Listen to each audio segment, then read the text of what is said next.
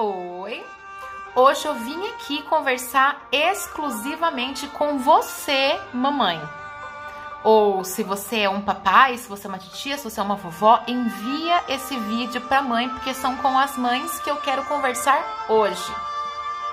Olha só, é engraçado, né? Quando a gente pensa em trabalhar com determinada profissão, nós precisamos nos especializar. Então, se eu quero, por exemplo, trabalhar como advogada, eu entro numa faculdade de direito, faço direito, depois eu tiro lá o certificado pela OB para poder exercer a profissão. Se eu de repente decido ser médica, eu vou estudar medicina, fico lá longo tempo na faculdade, depois eu faço residência, depois eu faço especialização e aí eu vou atender os meus queridos pacientes. Se eu quero ser dentista, eu vou estudar o dom e assim sucessivamente. E aí o que, que acontece quando a gente se torna mães?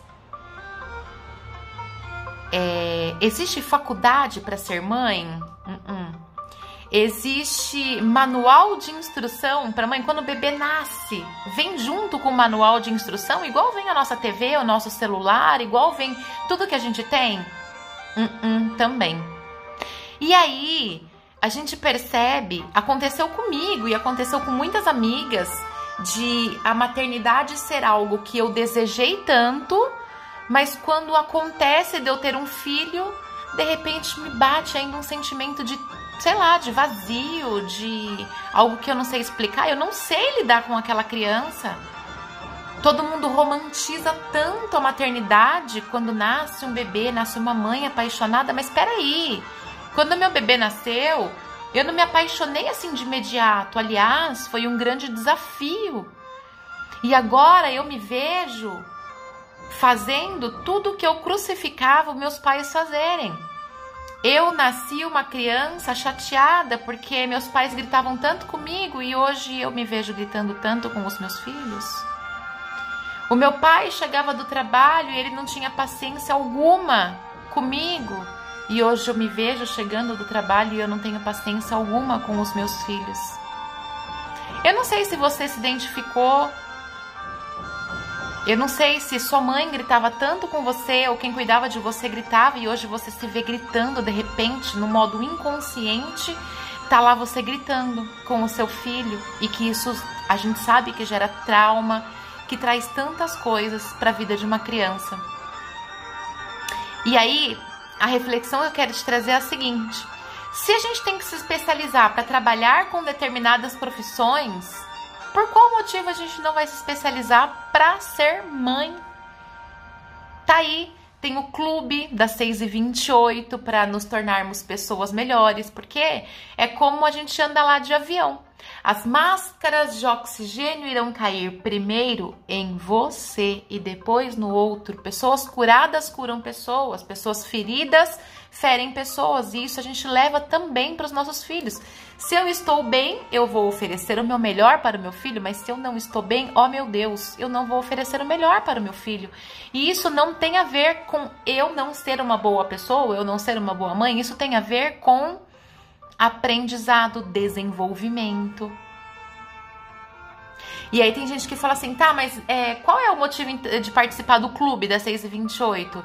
É a gente se conhecer melhor, é a gente encarar as nossas sombras, para aí sim a gente encontrar luz. É impossível luz sem escuridão. É impossível desenvolvimento sem desafios. Então, quando eu me abro a novas oportunidades, eu recebo aquilo que eu estou buscando. Nossa mente ela é como uma grande antena. Ela capta tudo aquilo que a gente emite. Então, se você é mãe, se dê de presente o autodesenvolvimento, se conheça melhor, entenda os padrões de comportamento, de repetição. Por qual motivo você de repente fica tão irritada que seu filho chora, que seu filho grita, que seu filho é, só quer saber do celular? O que está acontecendo? Porque para conhecê-lo, eu preciso me conhecer. O clube das 6 e 28 com certeza vai te ajudar nesse quesito. Com certeza, a nossa rainha do Enneagrama, a Gi, vai te ajudar na questão de você entender o seu filho de acordo com a personalidade que ele tem. Com certeza a Dai, que está fazendo uma maratona agora para mães, também vai te ajudar na questão da auto-hipnose para mães, trazer para o estado consciente o que você pode fazer para melhorar aí as crenças, alguns padrões feitos por repetição. Nós estamos aqui para te auxiliar nessa jornada de autoconhecimento para mães, porque a gente tem que pensar assim, ó, para saber o filho que eu quero ter, eu preciso saber a mãe que eu tenho que ser. É ser para ter. Então, não existe crianças difíceis, existem mães e pais sem tempo de se autoconhecerem para entender melhor os mecanismos do seu filho.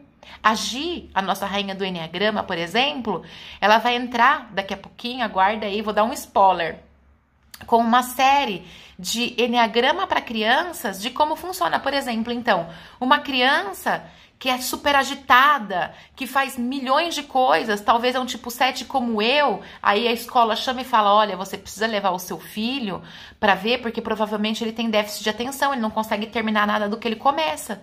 E a principal característica de uma criança da personalidade 7 no Enneagrama é muita iniciativa e pouca acabativa. Então ele não precisa tomar um remédio para melhorar a atenção dele. Ele só merece ser tratado de acordo com o que a sua personalidade exige. Aquela criança que não quer dividir o seu brinquedo, ela não é uma criança egoísta. Talvez ela seja uma criança de uma personalidade de tipo 5 que você precisa encantá-la antes dela poder dividir alguma coisa. Então, se você é mamãe, venha para as nossas jornadas, para as nossas maratonas, para as nossas lives. Fica pertinho, ambiente. É ali, ó, é, é, é, é, o, é a base da nossa pirâmide é o ambiente. Qual é o ambiente que você vem convivendo? Porque eu vejo muitos grupos de mães que estão ali se conectando. Ai, porque o meu marido faz tudo errado, porque colocando sempre a responsabilidade no outro e as mães elas se conectam pela dor. É mais fácil a gente encontrar culpados do que a gente se autorresponsabilizar e ser de verdade o equilíbrio que o nosso lar merece. É bíblico. Nós mulheres somos o equilíbrio. Aliás, mamães, como está a presença de Deus no lar? Como é esse convívio com as crianças? É falado sobre Deus na relação de vocês? Então, para que eu tenha filhos bons, eu mereço ser uma mãe boa. Fica aqui essa reflexão. E se você é mamãe, eu quero você comigo no Clube das 6 e 28. Porque, primeiro, depois o outro.